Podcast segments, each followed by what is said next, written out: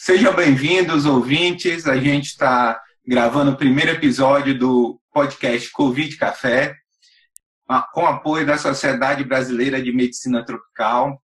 Esse podcast ele visa aproximar e disseminar conteúdo de ciência relacionado ao Covid-19. Participam desse podcast diversos pesquisadores, professores, médicos infectologistas de diversas instituições no Brasil e fora do Brasil.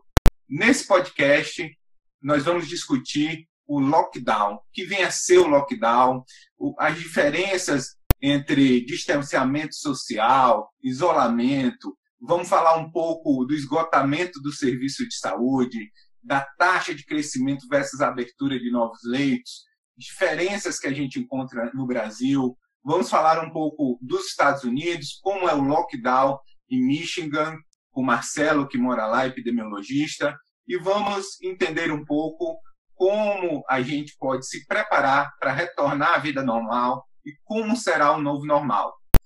Eu queria apresentar o, os participantes desse primeiro episódio.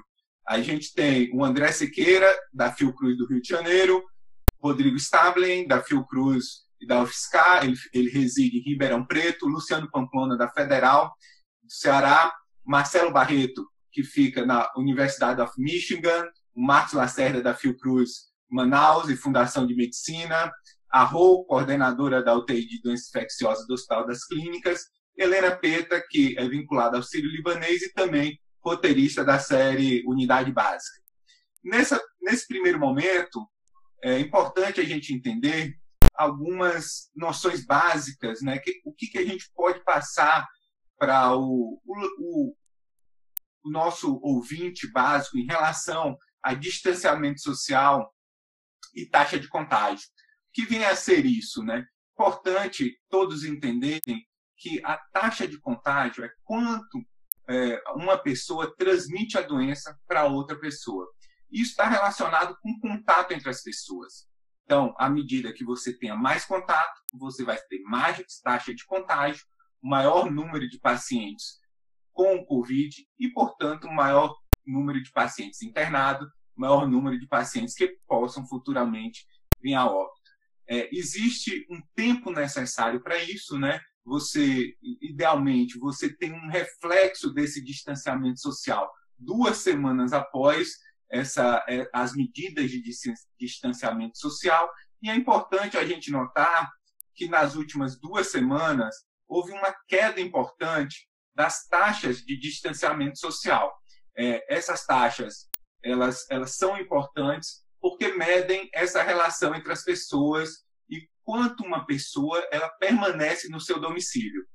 É, essas taxas de isolamento no Brasil elas são medidas através da telefonia móvel.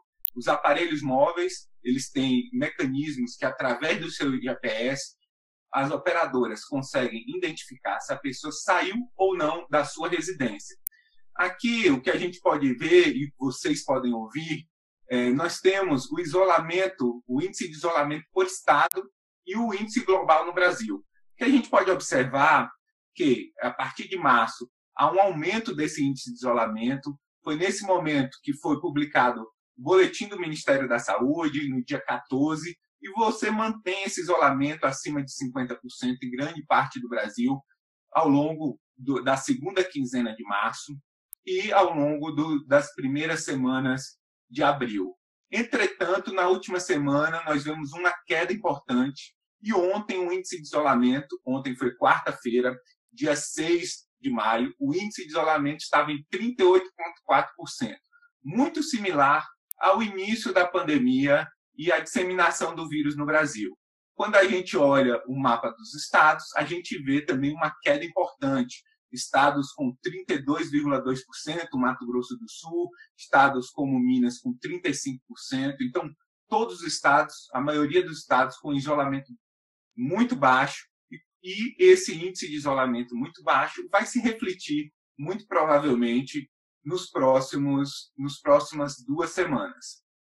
A gente vai falar agora um pouco com os nossos debatedores e, e através de um bate-papo bem simplificado é, a gente vai entender um pouco, eu acho que é importante a gente entender os conceitos. Né? A gente sabe que o distanciamento é importante, que o distanciamento está relacionado com a taxa de contágio, com o número de pacientes no futuro, aproximadamente duas semanas depois. E agora eu queria perguntar para o Luciano Pamplona, lá do Ceará, qual a diferença entre isolamento, distanciamento social e lockdown? Explica melhor para os nossos ouvintes essas diferenças desses termos. Porque a gente ouve muito assim, um estado entrou em quarentena, a cidade entrou em quarentena. Há dois meses atrás, a cidade entrou em lockdown. Então, assim, o que difere esses três termos do ponto de vista prático e numa linguagem acessível para o público geral? É, é importante diferenciar de fato, porque são muito similares em algumas situações. Eu vou acrescentar um termo. Na verdade, eu vou tentar definir quatro termos que você colocou: isolamento, distanciamento social, quarentena e lockdown. Eles seguem, inclusive, uma sequência lógica nessa, nessa relação que eu coloquei. O que é o isolamento que a gente está muito acostumado a esse termo em unidades de saúde, por exemplo? Ele é basicamente, em princípio, uma sugestão preventiva para que a pessoa fique em casa ou que ela fique isolada num local específico, um leito de isolamento ou no seu próprio domicílio. Então, isolamento é uma medida de proteção de, de, preventiva para que as pessoas evitem contágio de alguma doença específica. O distanciamento social, na verdade, ele é um conjunto de ações que busca limitar esse convívio social, de modo a minimizar, parar ou controlar a propagação dessas doenças contagiosas.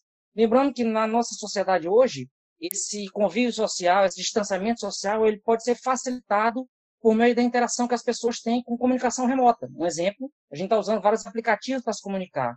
Então, o distanciamento social, para esse contexto atual, ele é preciso que seja físico, mas as pessoas não precisam se distanciar socialmente, eles podem continuar comunicando por meio de videoconferência, por meio de aplicativos, de telefone, ou de outras formas a gente minimizar o impacto desse distanciamento social. O terceiro termo abordado é quarentena. Na verdade, o termo quarentena ela é, uma, ela é uma determinação oficial de isolamento, que é determinada por um governo específico, seja ele em qual instância for, municipal, estadual ou federal.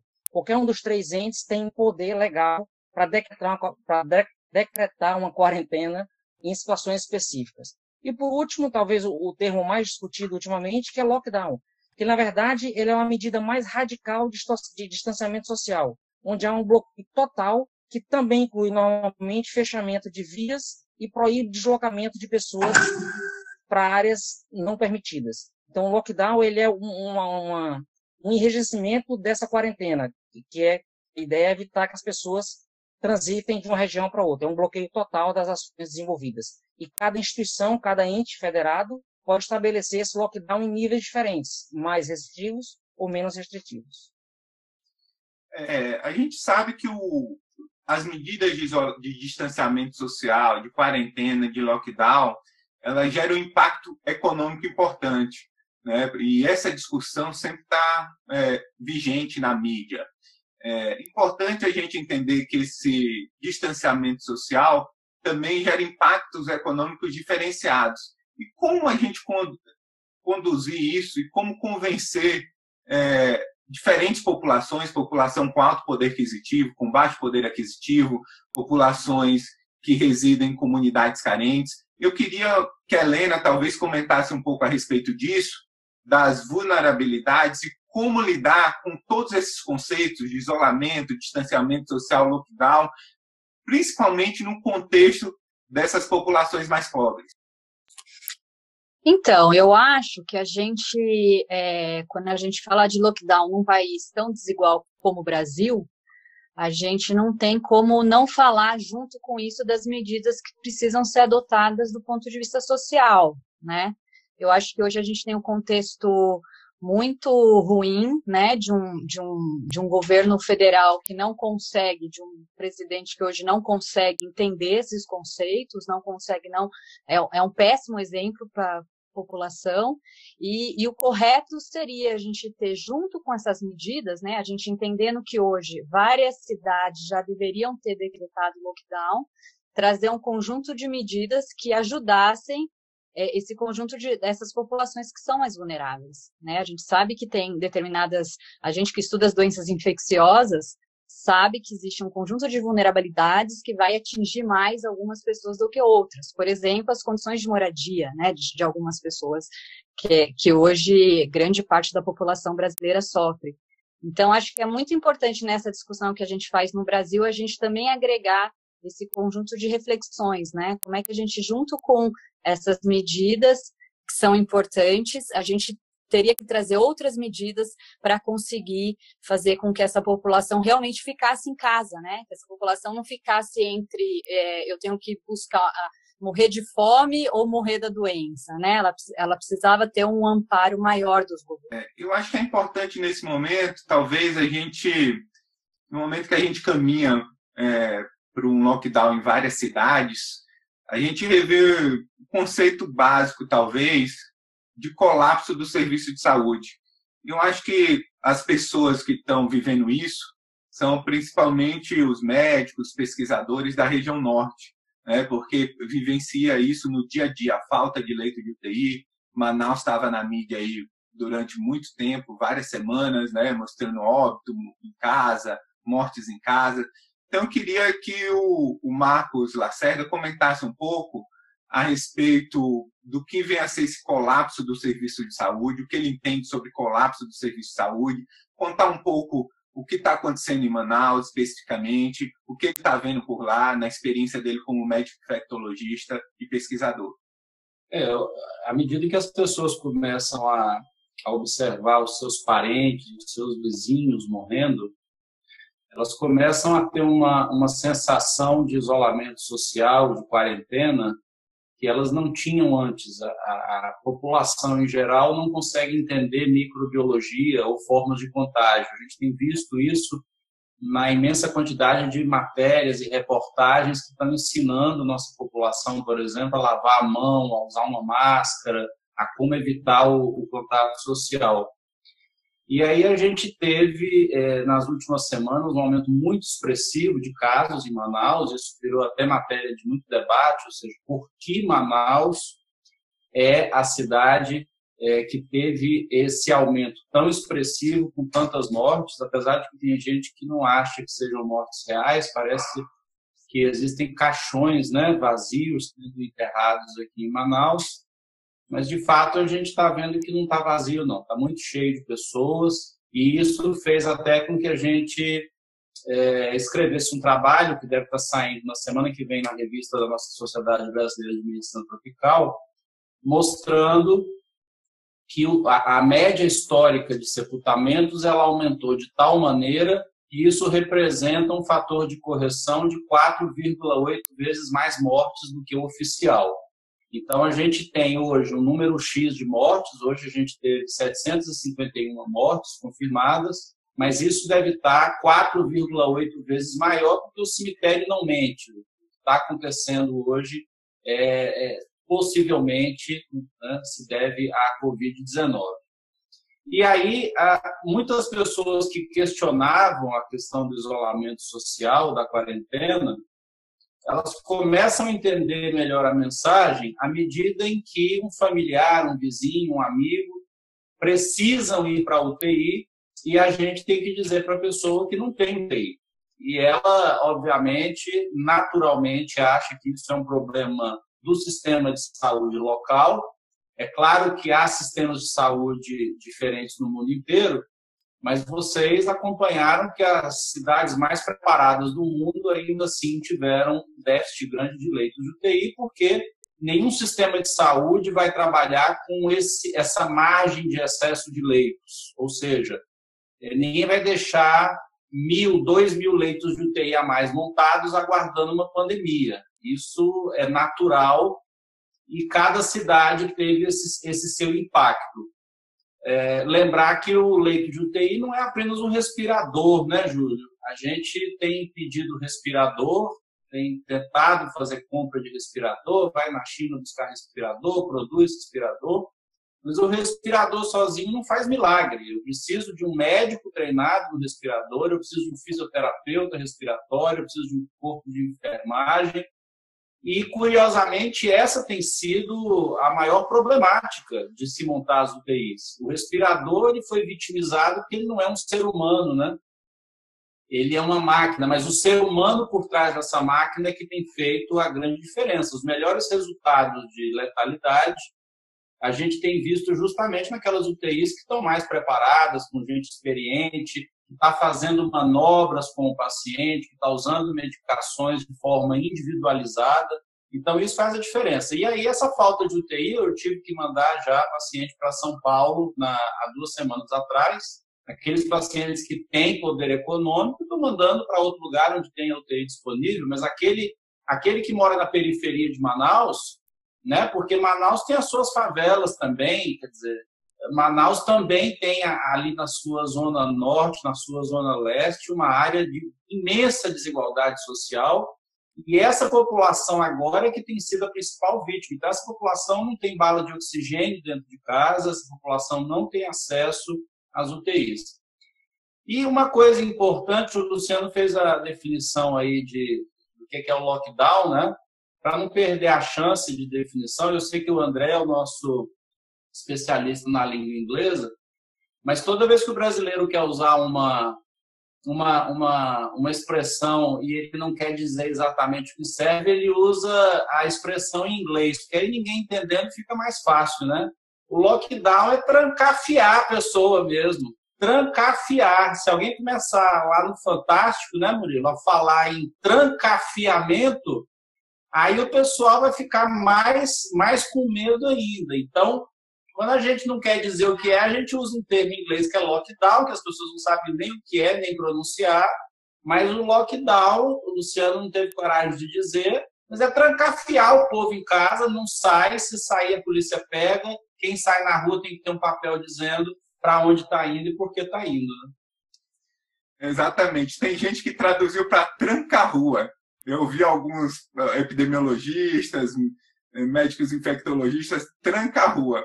Eu acho que o André quer falar um pouco a respeito disso também, André. Fica à vontade aí comentar a respeito desse assunto, a experiência do Rio. Você que está no Rio, como que está é, a demanda de leito, o que, é esse esgotamento do serviço de saúde, o colapso. Explica um pouco melhor aí no Rio e como está a situação por aí. Acho que vale a pena a gente é, discutir. O Luciano passou bem as definições, o Marcos fez essa, essa reforçou bem o que é o lockdown ou o tranca-rua, deixar a pessoa trancafiada e por que, que a gente faz isso. Né? A gente faz isso, essas diferentes medidas de do distanciamento físico, isolamento, quarentena e o, e o lockdown, porque a gente não tem nenhuma outra medida de controle da transmissão do coronavírus. Então, é evitar o contato entre as pessoas, que é assim que o, que o coronavírus vai se, se disseminando, é assim que vai, vai sendo transmitido. Se a gente estiver numa situação tranquila, a gente pode muito bem fazer o isolamento, desde que a gente identifique os casos, as pessoas infectadas, elas vão ficar isoladas, só aquelas pessoas, os seus contatos, né, de uma forma eficiente, você vai controlar a transmissão. A partir do momento que a gente tem é, um número grande de casos acontecendo e, ao mesmo tempo, tem o colapso do sistema de saúde, a gente tem é obrigado a discutir o lockdown, que é você ser extremo, trancar todo mundo em casa, o Marcos falou, deixar todo mundo trancafiado, só vai sair quem precisa mesmo, profissionais de saúde, serviços essenciais, e aí doméstica não deveria ser considerado um serviço essencial, como foi lá em Belém, outro parêntese nisso aí, até que a situação se estabeleça de uma forma adequada.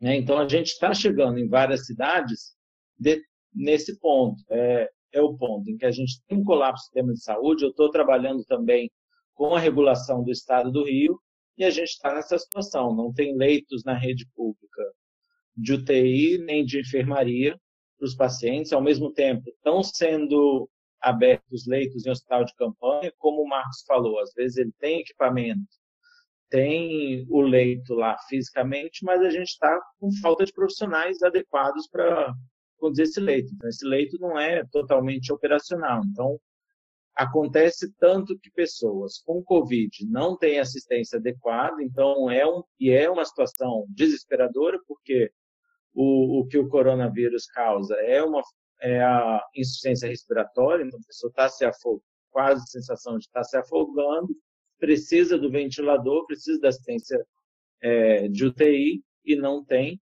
assim como você deixa de poder atender também pessoas com outras condições que precisam dessa mesma nível de assistência, né? Que são pessoas com infarto, outras várias outras condições clínicas, né? Que vão precisar que deixam de ter e a gente está tendo mais casos, né? Então a gente chegou num ponto paradoxal que, como o Júlio colocou, diminuiu o distanciamento, as pessoas estão saindo mais à rua, é visível quando eu fui hoje para o hospital de manhã, o trânsito estava praticamente normal. Ao mesmo tempo que você não tem mais leitos se a pessoa precisar. Né? Então, é uma situação quase desesperadora e agora está sendo discutido, puxado pelo Ministério Público do Rio, essa situação de promover o lockdown é, em, em, algumas regiões. Né? Isso a gente também vai ter que que mensurar quais áreas você faz lockdown, depois a gente pode discutir como você afrouxa essas medidas, passa para outro estágio, né? Mas em Niterói, que eu tenho acompanhado bastante, onde a prefeitura tem tem reforçado o isolamento com outras medidas sociais, né? O, o um apoio aos pequenos comerciantes para não ter que demitir as pessoas, bancando o salário de funcionários, uma ajuda, ajuda social é bastante importante nesse contexto, em como manejar uma situação econômica, mas sabendo que se você tem um número de casos de mortes é, exacerbado, isso leva danos maiores que os econômicos, são danos à vida, né? E econômico. Eu queria chamar um pouco o Marcelo para a discussão, porque eu acho que é um momento interessante, né? A gente falou um pouco do colapso do sistema de saúde, o Marcos comentou um pouco, o André comentou um pouco. Queria eh, trazer uma definição importante que a gente usa, né? que até ontem né, a gente viu no jornal, excesso de óbitos, excesso de mortalidade. Quem tem conversado bastante comigo a respeito disso é o Marcelo, é, e isso é um indicador bastante interessante. Eu queria que ele trouxesse essa fala para a gente, explicasse um pouco a respeito disso, e por que esse excesso de óbitos é importante nesse momento que existe o colapso de, do serviço de saúde. O que vem a ser isso nesse exato momento do colapso do serviço de saúde? Marcelo, a palavra está com você. Bom, conceito de mortalidade em excesso, é, na verdade, você vai ter é, uma quantidade é, a mais do que você esperava, né? É, em determinada situação. Eu sempre gosto de falar é, no, no uso dessa, desse, dessa métrica é, num evento de um desastre natural, né? Normalmente, é, por exemplo, você tem um terremoto e aí no, naquela, no dia seguinte você vai ter lá quantas pessoas morreram enterradas, né, por causa do terremoto. Mas, na verdade, o impacto daquele desastre natural pode ter sido muito mais amplo, né? É, você, é, por causa do terremoto, por exemplo, você pode ter danificado um hospital, é, você pode ter, pode ter tido é, mortes por outros motivos, ou, é, uma pessoa, é, vamos dizer assim, teve um quadro séptico, enfim. Então, durante um certo período, você vai ver um aumento de mortalidade, né? Que vai resultar nessas, né, em mortes além do histórico né, esperado, então geralmente as pessoas fazem uma média ali em torno de 3 em 5 anos de, de, tendência de mortalidade durante um, é, esse período, né? E você observa durante aquele período quanto é, se morreu a mais, né? Do que do que essa essa média histórica. Então, na verdade, assim, você não está avaliando necessariamente causas diretas, né, do é, daquele evento natural, né? Você está avaliando é, o impacto que aquele fenômeno teve sobre o sistema de saúde. E, no caso de uma, de uma epidemia, numa pandemia, no caso que a gente está passando do, do COVID, do COVID seria igual, né? É, o, a sobrecarga do, do sistema de saúde, né? Você vai ter, óbvio que é uma doença que tem uma, uma letalidade alta, né? Para é, é, dentro de uma doença infecciosa, mas pela a sobrecarga do sistema de saúde você também vai estar tá, é, levando a é, é, contaminação de equipes de saúde, é, você vai estar tá atrapalhando a dinâmica do dia a dia do hospital. Então, é, mortes que você normalmente não esperaria estão acontecendo a mais, né? Então, é importante essa métrica, sim, para você saber é, o impacto né, da, da doença na, na, no sistema de saúde. Principalmente no, nesse contexto que a gente está tendo de subnotificação né, de, de casos. Né? A gente sabe que, basicamente, tanto aqui nos Estados Unidos quanto é, na Europa, no Brasil, quem está sendo testado é basicamente quem interna, né? São os pacientes mais graves. É, e também, obviamente, você tem um, um certo, uma certa demora, né, para confirmação de, da, dos óbitos COVID positivos, né? Então, acho que esse, esse conceito de morte em excesso é uma forma de você corrigir é, esses vieses, né? Um, que você que você pode esperar aí pela essa, esse déficit do, do diagnóstico, né? É, eu queria trazer, continuar um pouco nesse assunto, né? Antes da gente entrar mais nos motivos porque decretar o lockdown e esclarecer mais um pouco a respeito disso. É, essa falta de leito de UTI e esse excesso de mortalidade, ele tem um impacto diferenciado entre quem tem plano de saúde quem usa o SUS.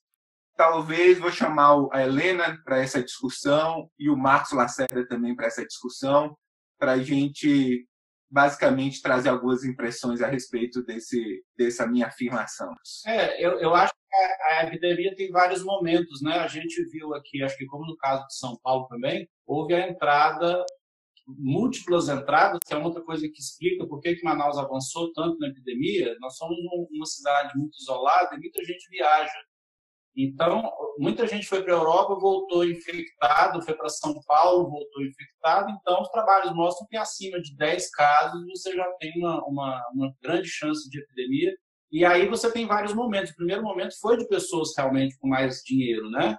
E aí começou a lotar as UTIs, e aí essas pessoas começaram a, a, a, infectar os seus empregados domésticos e isso agora está numa outra onda da curva. Então, são momentos em todas as cidades da UTI privada e da UTI pública, em algum momento, ao colapso dessas duas, e aí é onde está a maior dificuldade, porque ainda que você tenha recurso, você não tem condições de ter um leito disponível. Helena? Eu não, eu não tô com os números aqui exatos, mas com certeza, eu acho que o Marco já falou sobre isso, a qualidade da assistência é um fator determinante hoje, né, na, na mortalidade.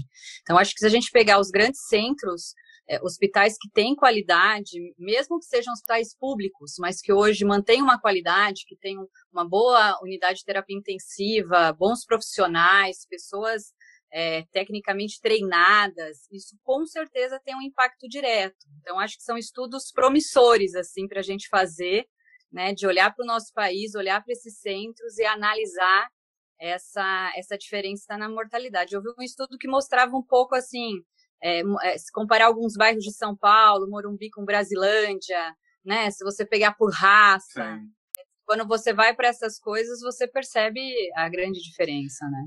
Eu acho que, que esse é um assunto interessante, né? Porque a gente tem são dois pontos que mostram a, a inequidade, né? Desigualdade, como a, em verdade, não é só o, exclusivo ao coronavírus, né? Então, a questão de acesso a esses serviços de maior complexidade, né? Que vai ser, a gente já sabe que a rede pública, o SUS já sofre com isso há bastante tempo, né, com, com a falta de recursos, né, então sempre atuando no limite, né, por um subfinanciamento, principalmente, né, e aí você tem essas diferenças de acesso, tanto no inicialmente, como houve essa introdução, o Marcos pontuou bem, mas a gente vai ter uma diferença do distanciamento social, do isolamento que as pessoas podem fazer em bairros de classe média alta, classe alta, e nos bairros periféricos em que as pessoas não têm essa opção de poder ficar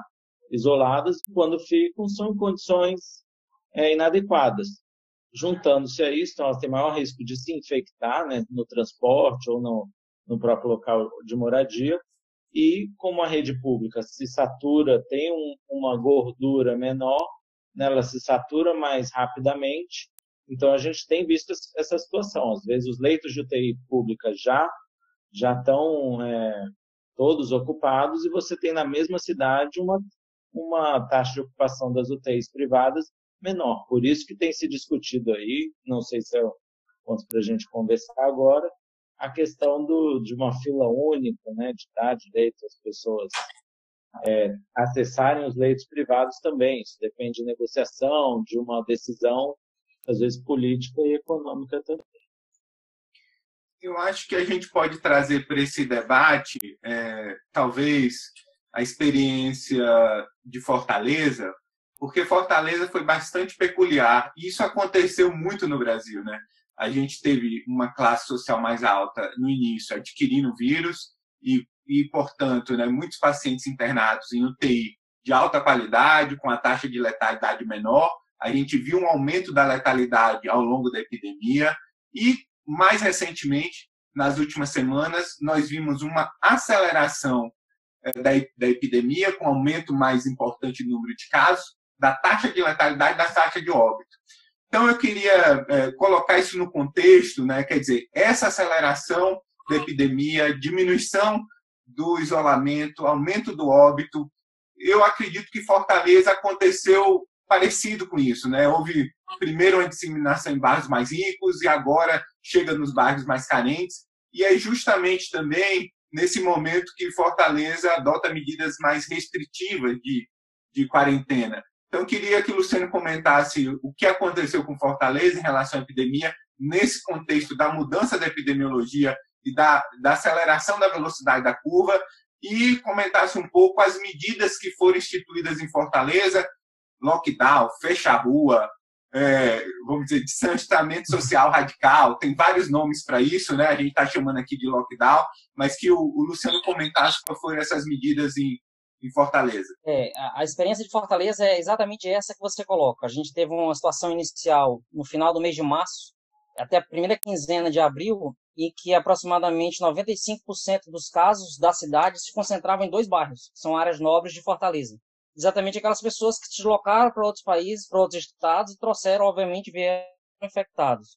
Hoje a gente tem situação de que quase 80% dos casos notificados acontecem na periferia da grande cidade de Fortaleza, ou região metropolitana, e há também uma interiorização da doença. Então, a doença agora está se deslocando para aqueles municípios mais afastados, o que está sobrecarregando toda a rede estadual. Fortaleza tem um histórico importante. Em 21 de março foi decretado, naquela época, o isolamento social. Foi o primeiro decreto nosso. Naquele momento, havia mil casos confirmados de Covid no estado do Ceará. Esse decreto permaneceu sendo renovado pelo governador do estado a cada 15 dias, e agora, mais recentemente, no dia 5, foi decretado o lockdown na cidade de Fortaleza. É importante registrar que ela foi uma decisão pactuada e consensuada entre Estado e município, que aqui, apesar de serem partidos diferentes, trabalham juntos nesse momento. Então, isso é uma um grande estratégia importante para o Estado do Ceará, é que não há briga política nesse momento em relação a isso. Isso ajuda para que as decisões sejam tomadas nos princípios da técnica.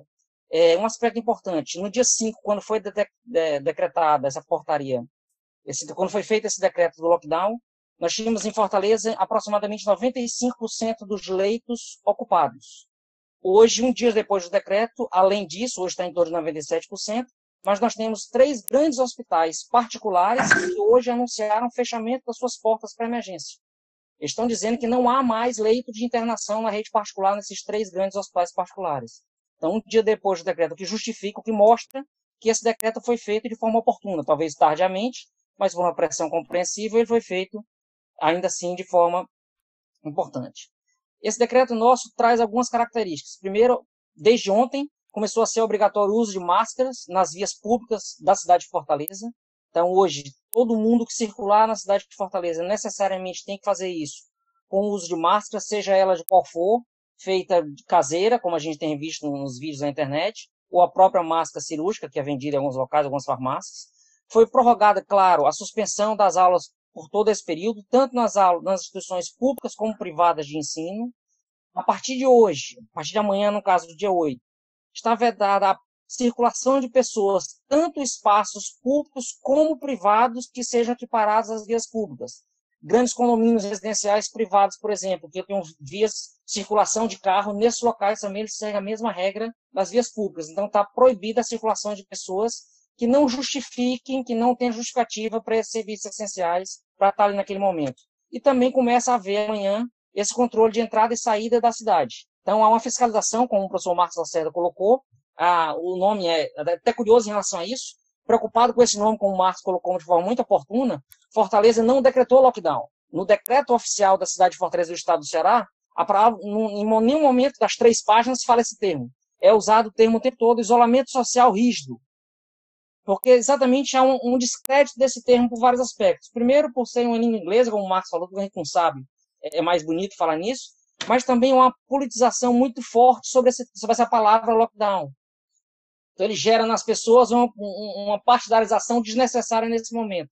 Então, os favoráveis a, a, ao presidente, por exemplo, se você detecta lockdown, vocês acham que ele está contra o presidente da República. Então, para evitar ou para diminuir essa polarização na cidade de Fortaleza, não foi oficialmente decretado lockdown, mas sim isolamento social rígido, que independente da opção partidária ou política, é necessário nesse momento que as pessoas permaneçam em casa. E a ideia é que agora a polícia, a gente vai fazer uso da força policial, obviamente, e do governo nesse sentido para manter as pessoas em casa, para evitar que a gente possa fazer isso. Nesse mesmo decreto já fala que após esses 20 dias, está decretado até o dia 20, vai haver nesse período uma avaliação para ver a necessidade ou a possibilidade de um início de uma flexibilização ou, claro, de aumento desse cerco. Porque a gente sabe que o que a gente está fazendo agora vai se refletir daqui a 10, 15 dias. O que a gente está vivendo hoje é reflexo daquele isolamento que a gente tinha 15 dias atrás, que circulava em, em torno de 50% a 60%. Hoje o Júlio mostrou que a gente tem uma, uma circulação de pessoas no estado em torno de 38%, o que é muito baixo. Então é provável que a gente viva o reflexo disso mais uns dias na frente. É, eu vou fazer uma pergunta, acho que é um momento oportuno, né? Os estados, municípios estão tomando medidas descoordenadas com o governo federal, né? Existem iniciativas pontuais. O reflexo disso é uma queda importante do isolamento social nas últimas duas semanas. O que vocês observam e que vocês acham que vai acontecer no futuro? Porque nós estamos vivendo várias cidades do norte e do nordeste com o seu com esgotamento do serviço de saúde, com falta de leito de terapia intensiva. E o que, o que eu mostrei no início da nossa conversa, do nosso bate-papo, que existe uma queda importante do isolamento, né? as pessoas estão saindo mais de casa, e associado a essa queda do isolamento, essa ação descoordenada entre os, as diferentes esferas, comparado com outros países e com a nossa taxa de crescimento em termos de número de casos, como que você observa a perspectiva futura é, em termos de aumento do número de casos e óbitos em diferentes regiões do país? Essa pergunta é polêmica infelizmente, a, a perspectiva não é boa. Né? A gente, com como já foi falado, esse momento em que você tem um, um esgotamento dos recursos de internação, né, os recursos do, de, do sistema de saúde, e uma redução do distanciamento social, então é uma coisa bastante paradoxal, no momento que você tem mais casos, as pessoas afrouxam as medidas e estão nas ruas, estão se expondo e vão, consequentemente, acabar se infectando, a gente prevê um aumento de casos. E um aumento de casos não razoável que esteja manejado pelo, pelos serviços existentes. Então, a perspectiva é de aumento de casos e que esses, muitos desses casos não tenham assistência adequada que poderia muitas vezes salvar as vidas. Então, a gente vê a perspectiva de um aumento de óbitos de fato. Né? A gente não tem os testes na quantidade que deveria, não tem os leitos de UTI como deveria e não está fazendo o isolamento que deveria. Marcelo, é, como está acontecendo esse lockdown aí nos Estados Unidos, né? Que a gente observa que aqui no Brasil é, instituiu medidas importantes de quarentena, em algumas cidades adotando lockdown. E eu queria ouvir um pouco de você, principalmente aí em Michigan, é, comparativamente com é, Fortaleza, como que ocorre isso, se existe já uma tendência de queda no número de casos, no número de óbitos. Sim, aqui nos Estados Unidos, é, assim como no Brasil, existe uma incongruência entre o discurso do governo federal e os, e os governos estaduais, né? Então, o presidente é, demorou para agir, demorou para reconhecer a pandemia, enquanto alguns estados estavam realmente é, se fechando. Aqui em Michigan, é, aqui foi o 38º estado a ter um caso diagnosticado, então é, a impressão que eu tenho é que não estavam fazendo testes aqui inicialmente. No momento em que teve, começou a, a, a ter uma quantidade maior de casos, teve o primeiro óbito, basicamente fecharam as escolas e reforçaram as medidas de é, distanciamento social. A partir daí, é, uma semana depois, começou, você vê que eles começaram a testar mais as pessoas, né? mas ainda você via que era basicamente as pessoas que estavam graves, internadas. Então, a curva aqui em Detroit, que é a maior cidade do estado, foi uma das piores dos Estados Unidos, né? Você tinha bastante caso grave, uma grande mortalidade. Provavelmente porque, como não estavam fazendo testes no início, é, talvez o isolamento começou num, num período tardio, né? Já estava tendo é, provavelmente casos na comunidade é, mas as pessoas não estavam isoladas.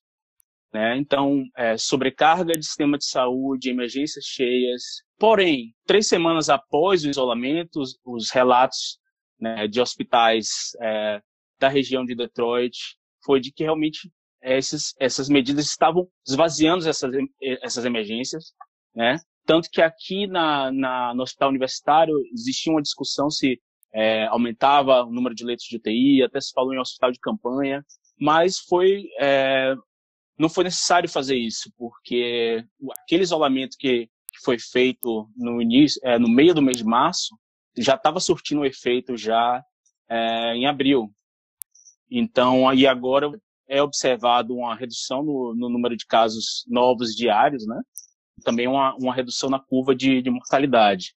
Mas ainda é, aqui no estado é, tá, o, o, distanciamento social ainda está em efeito é, até até o dia 15 de maio, é, pelo menos é, é, a data que a gente tem, é, pelo menos só, só são mantidos os, os serviços essenciais, e vai ser rediscutido se vai abrir ou não assim, os, os comércios, os trabalhos, né? Vocês devem ter visto aí na, no noticiário pessoas entrando armadas, né, no, no, na, na capital, né, daqui do estado. Então, realmente a governadora está sofrendo uma pressão imensa aqui da, dos opositores.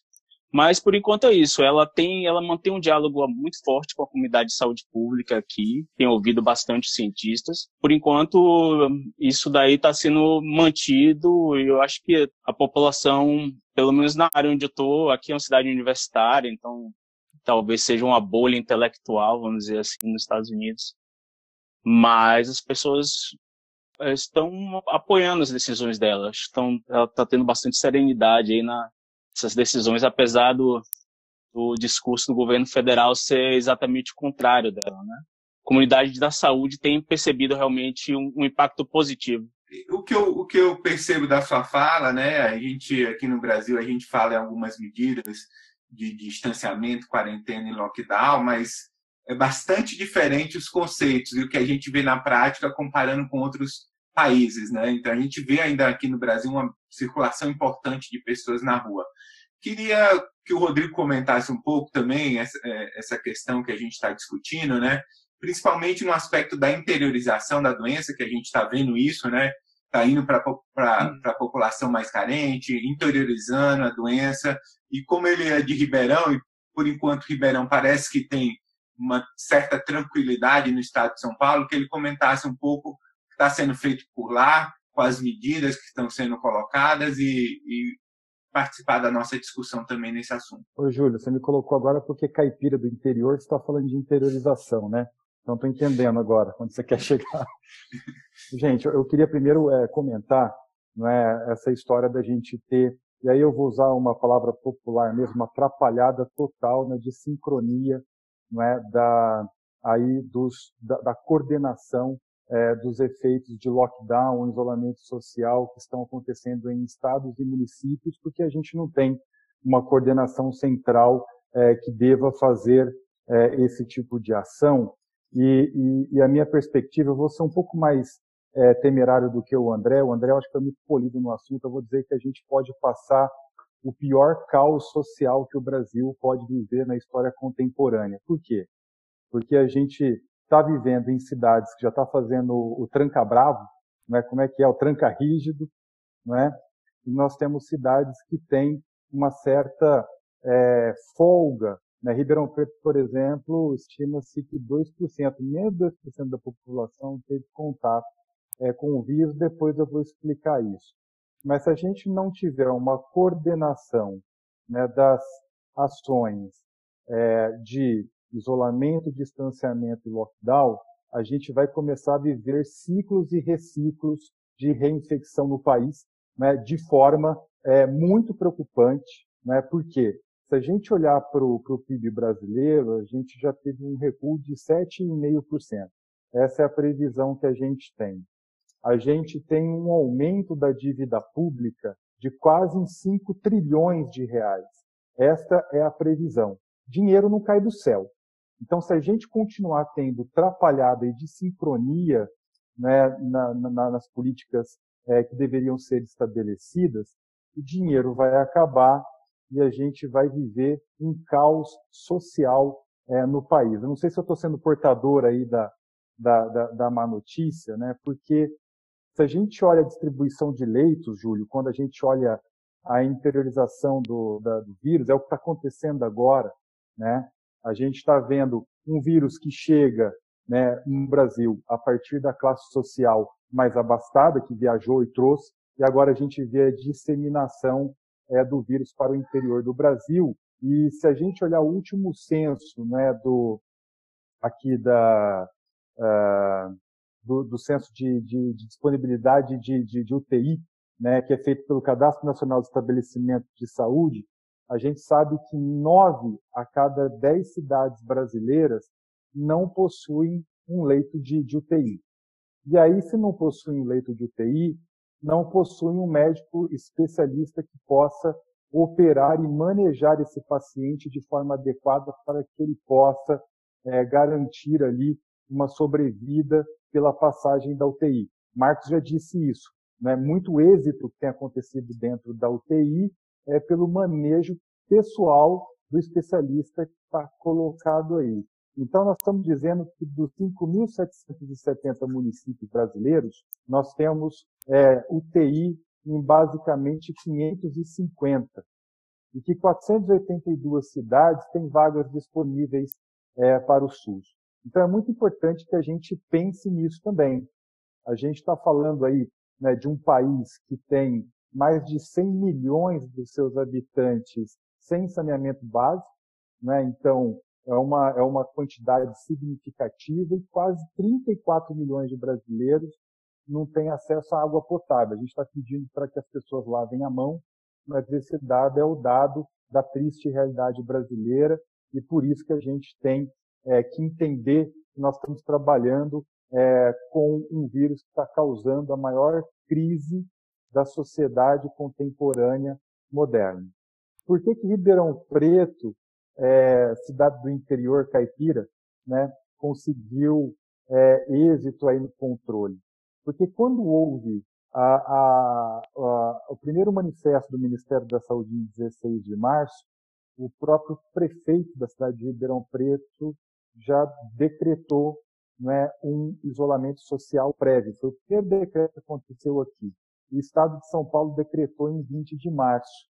Isso foi muito importante, Júlio, porque Ribeirão Preto é uma cidade que tem 700 mil habitantes, mas ela está inserida numa macro-região que tem um trânsito de 3 milhões de pessoas, de pessoas pendulares que trabalham em Ribeirão Preto e voltam para sua cidade, ou que muitas vezes trabalham por São Paulo e voltam para a cidade. Né? A Unesp mostrou isso, né? que a interiorização, por exemplo, do vírus aqui no estado de São Paulo acontece nas grandes rodovias.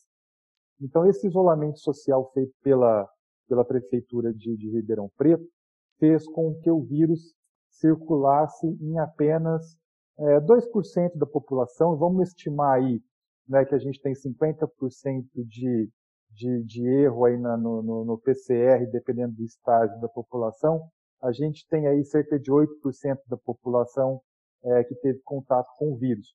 Ou seja, isso é muito bom, mostrando que as medidas a primeira, a primeira, a primeira publicação que mostra que o isolamento social funciona, mas que agora a gente precisa ter uma planificação importante e coordenação política. E quando eu falo coordenação política, estou dizendo da autoridade máxima sanitária, para que a gente não viva ciclos e reciclos de infecções, de forma que a gente estresse ainda mais a dívida pública brasileira, porque dinheiro acaba e nós vamos ter filas de mortos no cemitério. É essa a realidade que a gente vai passar se a gente não tiver coordenação. É, Marcos Lacerda, você quer fazer alguma observação em cima desse comentário do Rodrigo, do que o André falou? O que, que você acha desse tema? Eu, eu acho que a desarticulação federal ela vai ficar na nossa história porque os estados e os municípios eles não têm condição de tomar essas decisões. E eu me lembro que, que há um, umas semanas atrás eu gostava muito ali por quatro, cinco horas da tarde sentar aqui no meu computador para ouvir o, o, ministro Mandetta, que tinha uma visão de federação muito diferente. Eu, eu, eu me lembro de umas coisas que ele falava, por exemplo, o André estava falando aí da fila de UTI, né, uma fila única, igual transplante de órgãos. Eu acho que o ex-ministro tinha essa ideia, quer dizer, pegava lá em Campo Grande que não tem que não tem Covid ainda, mandava equipes treinadas para Manaus. Quando acabasse em Manaus, essa equipe ia para o Rio de Janeiro e a gente começava a articular isso junto com os estados, porque o país é gigantesco. E cada governador agora precisa de uma equipe técnica, precisa de gente preparada que entenda de lockdown. Quer dizer, cada governo e cada município quer ter a sua regra de fazer lockdown, o que não é possível. Era muito melhor que a gente tivesse um ministério dizendo: olha, nós vamos nessas situações aqui fazer lockdown, vamos recomendar o lockdown. Aí você, você chega numa situação patética de um governador do Maranhão, na calada da noite, entrando escondido com um respirador que comprou não sei aonde, e a Receita querendo pegar o respirador para taxar o respirador. Quer dizer, é o absurdo completo, porque os estados foi delegado a eles uma atribuição para a qual eles não estão preparados. Quer dizer, o, o ministro da Saúde teve aqui em Manaus, daí o governador pede para ele um negocinho, ele manda, o prefeito vai lá, põe um bilhetinho, ah, me manda mais um respirador aqui. Quer dizer, é uma desarticulação federal muito grande. Nós somos uma federação, mas poucas pessoas pensam no Brasil como essa federação. Eu acho que fez muita falta o governo federal ter uma unidade, uma normatização técnica e deixar para os governadores apenas a execução disso. Eu acho que a história vai dizer que faltou uma grande liderança federativa nessa pandemia no Brasil. É, nós estamos falando a respeito das medidas de lockdown, quanto tempo vai durar, né? E é importante a gente também discutir um pouco nesse podcast quando que iremos retornar à vida normal, né? Quando que a gente vai sair desse momento de isolamento, restrições importantes, lockdown, é, queria ouvir um pouco de vocês em relação a isso. Quando vocês acham que nós teremos uma vida normal ou como será o novo normal, né? Como será esse novo normal? Isso é uma questão que a gente ainda não está discutindo muito no Brasil, né? Muitos têm uma visão muito curta, né? Falando que quando que é o pico? Aquela questão do pico, né? Porque acho que depois do pico tudo vai resolver e nós não teremos mais o vírus circulante, né? Então é importante, talvez, a gente discutir como vai ser essa retomada da vida normal, esse novo normal. E aí a gente pode fazer uma rodada geral com todo mundo. É, vou começar pelo, pelo Luciano. Como você acha que vai ser a vida normal, Luciano, depois do Covid, depois do lockdown em Fortaleza, do tranca-rua em Fortaleza? Você disse bem, acho que o normal nunca mais vai ser o mesmo normal, né? Acho que nossa referência agora vai modificar. Tanto que eu tenho dito em algumas reportagens dos últimos dias locais, dessa coisa de a gente não vai voltar ao que era antes. A ideia é que a gente volte um pouco melhor, pelo menos, né? Só antes de, nessa perspectiva, acho que é uma coisa importante que o, o Rodrigo falou, dessa falta de, de um comando geral, e o melhor exemplo que a gente tem visto aqui no Ceará é em relação aos bancos. Eu dei uma entrevista local semana passada que foi uma confusão aqui, porque eu falei que um dos problemas maiores, a área de disseminação nossa hoje era em torno das caixas econômicas por conta do pagamento social. E o repórter perguntou, mas o senhor é contra esse, esse dinheiro? E é isso que eu queria colocar. Não só não sou contra, como eu acho que tem que ser feito de forma muito mais rápida. Não tem sentido, em plena pandemia, eu tenho uma rede bancária toda subutilizada e todo esse pagamento ser feito por uma única agência bancária. Eu tenho outros bancos públicos, eu tenho vários bancos privados que estão em várias situações se colocando à disposição para ajudar e eu estou fazendo esse pagamento centralizado. Eu sequer consegui pagar a primeira parcela de todo mundo que tem direito. Então é inadmissível. Isso é mais um reflexo dessa falta de organização centralizada no governo federal. Mas essa coisa de voltar ao normal, eu acho que isso vai ser. Primeiro, o Brasil não vai voltar integralmente ao normal de uma hora única, num momento único. É possível que isso aconteça de forma escalonada, como a epidemia está se dando. Então, algumas cidades provavelmente vão voltar a uma condição melhor antes do que outras, mas vai ser, sem dúvida, um grande desafio. Como é que a gente vai voltar? Imagino como é que gente, eu como professor, como é, quando é que eu imagino de novo que eu vou estar na sala de aula com 120 alunos trancados no ar-condicionado assistindo aula? Então, os cenários são cenários muito próximos da realidade que a gente vislumbra que num espaço tão curto de tempo a gente não vai voltar a isso. Então, sem dúvida, é um desafio pensar como é que a gente vai reorganizar a nossa sociedade. Vai ser um desafio, espero eu, muito bom que a gente volte com pessoas melhores, provavelmente. Aqueles que, obviamente, conseguirem voltar a isso tudo, né? André, o que, que você acha desse novo normal? Quais são os critérios para a gente voltar, os critérios mais objetivos? Vai ter que viver essa situação de isolamento, distanciamento por bastante tempo, né? Então, quando se fala, se trouxe muito aquela discussão de isolamento vertical, né? Pensando que se você tiver a imunidade de rebanho, a transmissão fica controlada, mas para atingir isso a gente precisaria que 60% da população em determinada localidade, no mínimo, fosse infectada e tivesse imune e essa imunidade de fato fosse protetora de forma longa. Várias questões que a gente não sabe tanto, porque a gente não testa, porque a gente não tem como, como avaliar isso, mas o que a gente tem de evidência é que mesmo lugares que enfrentaram taxas de infecção muito altas, como foi o caso da Itália, da Lombardia, não chegaram a esses níveis de, de, de infecção da, da comunidade. Né? Então, isso vai levar à necessidade de isolamento em diferentes intensidades. Né?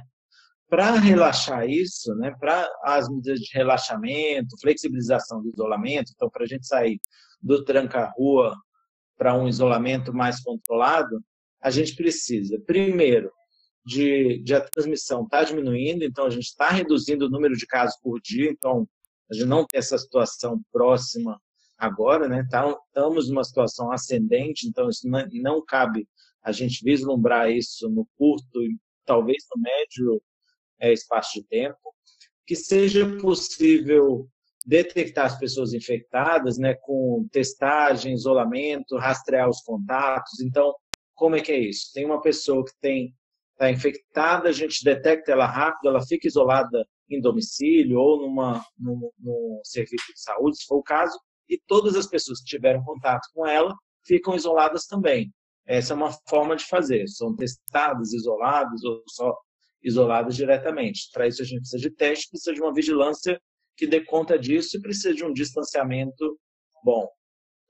Que as medidas de controle de, um, de uma retomada de casos sejam apostos, né? Você tenha leitos é, em quantidade necessária se houver um aumento de casos, então você tem que ter uma reserva de leitos para isso e medidas de controle, tanto é, de situações de maior vulnerabilidade, então é, asilos, é, instituições de doença mental, é, é, situações habitacionais de aglomeração, favelas principalmente, que isso tem, tenham medidas nesses locais que são de maior risco de, de, de propagação rápida, que se, se, se tem uma vigilância para casos importados e que as comunidades tenham uma participação, uma voz ativa e estejam participando e estejam de fato se envolvendo no processo de controle. Então, essas são algumas medidas. E aí a gente tem que ter uma perspectiva que a gente não vai ter um pico. A gente pode ter vários picos no decorrer dos próximos meses, do próximo ano, dos próximos dois anos, com uma perspectiva de que a gente vai ter que esperar uma vacina e essa vacina vai ter que ser produzida, ela vai ter que ser entregue a várias populações, vários países, né? Então é uma é algo de, de longo termo. Então esse normal, como o Luciano bem colocou, vai ser um normal diferente do que a gente vivia antes. A gente vai ter que se adaptar. Esse conceito é bastante interessante, né? Está sendo bastante discutido na Ásia, né? As medidas que vão ser necessárias para a retomada é, da vida novo normal. Um resumo importante em relação a isso é testagem em massa, contact tracing, é, uso de máscara, uso de medidas de etiqueta respiratória, um bom sistema de monitoramento de transmissão, leitos de terapia intensiva à disposição para é, receber esse aumento importante de número de casos. Então, é um novo normal, né? E isso é pouco debatido. Eu acredito que isso é pouco debatido. E aqui no Brasil, eu sinto um pouco que é, existe uma expectativa de retomada das nossas atividades numa perspectiva muito curta. Então, não existe um planejamento a médio e longo prazo. A gente não vê isso muito colocado. Eu queria que o Rodrigo Stabler comentasse um pouco a respeito disso. Como que a gente pode mudar essa perspectiva em termos de popularizar esses conceitos, que é o que a gente está tentando fazer aqui, e transferir toda essa parte de discussão para o gestor entender a importância de uma programação mais a médio e longo prazo, porque o dado que o André levantou é super relevante. Mesmo na Lombardia, só 21% das pessoas foram infectadas. Então, esse vírus tem grande chance de recircular importante nessas regiões, inclusive na China e em outros países. Rodrigo, podia comentar um pouco a respeito disso? Posso sim, Júlio. Olha só, eu vou deixar aqui um, um manifesto à epidemia reinante. Conselhos ao povo. Evitar aglomerações, principalmente à noite. Não fazer visitas. Tomar cuidados higiênicos com o nariz e a garganta. Inalações de vaselina mentolada. Gargarejos com água e sal e com água iodada com ácido cítrico, tanino, infusões contendo tanino, com folhas de goiabeira e outras. Tomar como preventivo internamente qualquer sal de quinino das doses de 25 a 50 centigramas por dia e de preferência no momento das refeições. Evitar toda a fadiga e excesso físico. O doente, os primeiros sintomas devem ir para a cama, pois o repouso auxilia a cura e afasta as complicações e contágio. Não deve receber absolutamente nenhuma visita. Evitar as causas de resfriamento é de necessidade tanto para os sãos quanto para os doentes e os convalescentes. As pessoas idosas devem aplicar-se o mais é, as pessoas idosas devem aplicar-se com mais rigor ainda todos esses cuidados. O Estado de São Paulo 21 de 10 de 1918. A gente está falando do manifesto da gripe espanhola quando ela entrou no país. Tá? Então, a gente precisa lembrar dos ciclos que vivemos em crises, né? Então, o que o coronavírus tem mostrado para a gente, que eu costumo dizer que é ACDC, que é uma banda que eu gosto, mas nesse caso é uma sociedade antes coronavírus, pós-coronavírus.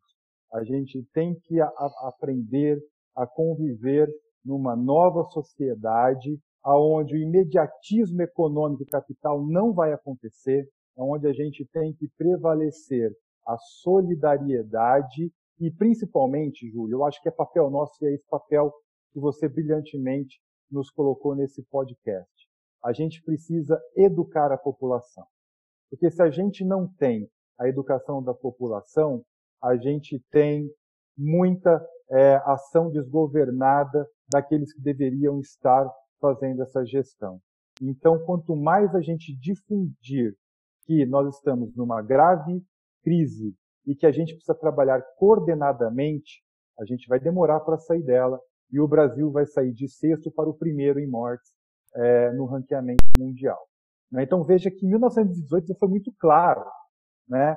Vamos aprender com aquilo que a gente já conhece e vamos fazer a socialização, a difusão, a, o entendimento. A gente precisa levar a ciência para o povo, porque é o povo sabendo o que está passando que a gente vai conseguir é, juntos vencer o que está acontecendo com esta pandemia. Depois dessa, dessas palavras do, do Rodrigo, nós podemos encerrar o nosso primeiro episódio. Hoje é quinta-feira, 7 de maio, e pretendemos manter uma periodicidade semanal.